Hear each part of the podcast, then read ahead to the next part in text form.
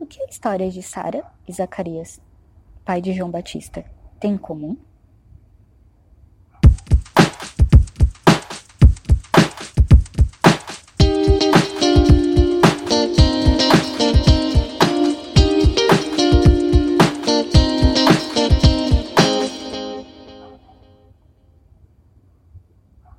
Olá, pessoal. E aí, vocês já sabem o que essas duas histórias têm em comum? A história dessas duas pessoas acontece em momentos diferentes da Bíblia, mas elas se assemelham em muitas coisas. E eu vou trazer aqui para vocês algumas coisas que, alguns pontos que elas se assemelham. A história de Sara está em Gênesis capítulo 18 e de Zacarias, que ele era um sacerdote ele pai de João Batista. Está em Lucas capítulo 1. Então a primeira coisa que a história é semelhante, é que um anjo apareceu para falar com eles. No caso de Zacarias, foi o anjo Gabriel. A segunda coisa é que eles receberam um recado do anjo. Eles, eles receberam a promessa de que eles teriam um filho. A terceira coisa eles duvidaram dessa promessa, dessa palavra. E como que eles duvidaram? Dizendo que eles eram velhos, que a esposa era infértil. Então eles começaram a argumentar com o anjo.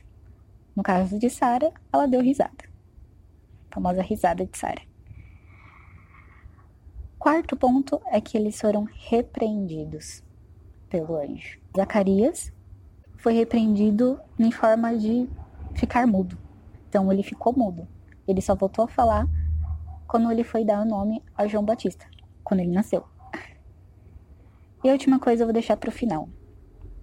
Mas o que a gente pode aprender com toda essa história? Eu fiquei pensando nisso durante esses dias e me veio.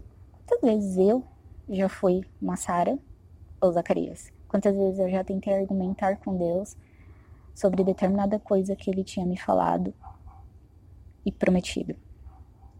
Eu faço a mesma pergunta para vocês. Quantas vezes você tem sido Sara ou Zacarias?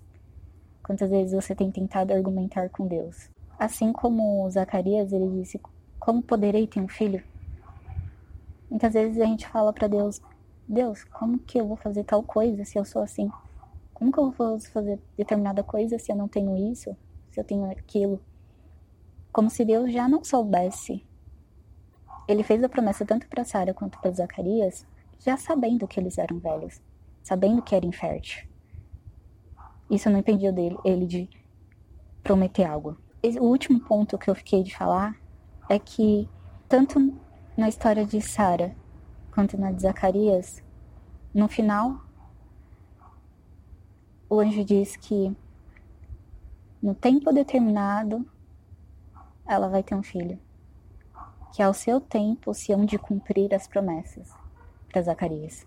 Então, mesmo eles sendo velhos, mesmo eles tentando argumentar com, com um anjo, mesmo eles não acreditando de que eles poderiam ter um filho, no tempo certo a promessa ia se cumprir. E é assim com a gente também. A gente pode tentar argumentar com Deus. Ele é o conhecedor de todas as coisas. Ele é o único onisciente. Ele que conhece os intentos do nosso coração. Mas, mesmo assim, no tempo determinado, a palavra dele se cumpre. Se você tem alguma palavra, alguma promessa de Deus que você tem duvidado ou que você não acredita mais por conta da situação que você está passando, te convido a voltar a acreditar que no tempo certo, no tempo determinado, ela vai acontecer. Não do seu jeito, mas do jeito de Deus. Te convido a se deixar, se permitir ser surpreendida por Ele. Assim como Zacarias e Sara, eles foram surpreendidos. No tempo determinado, eles tiveram um filho, Isaac e João Batista. Se essa palavra falou com você, te edificou, te convido a compartilhar ela via WhatsApp, outras redes sociais e nos seguir tanto no Insta, que é palavradodia.app, quanto no Face, que é palavra do dia app.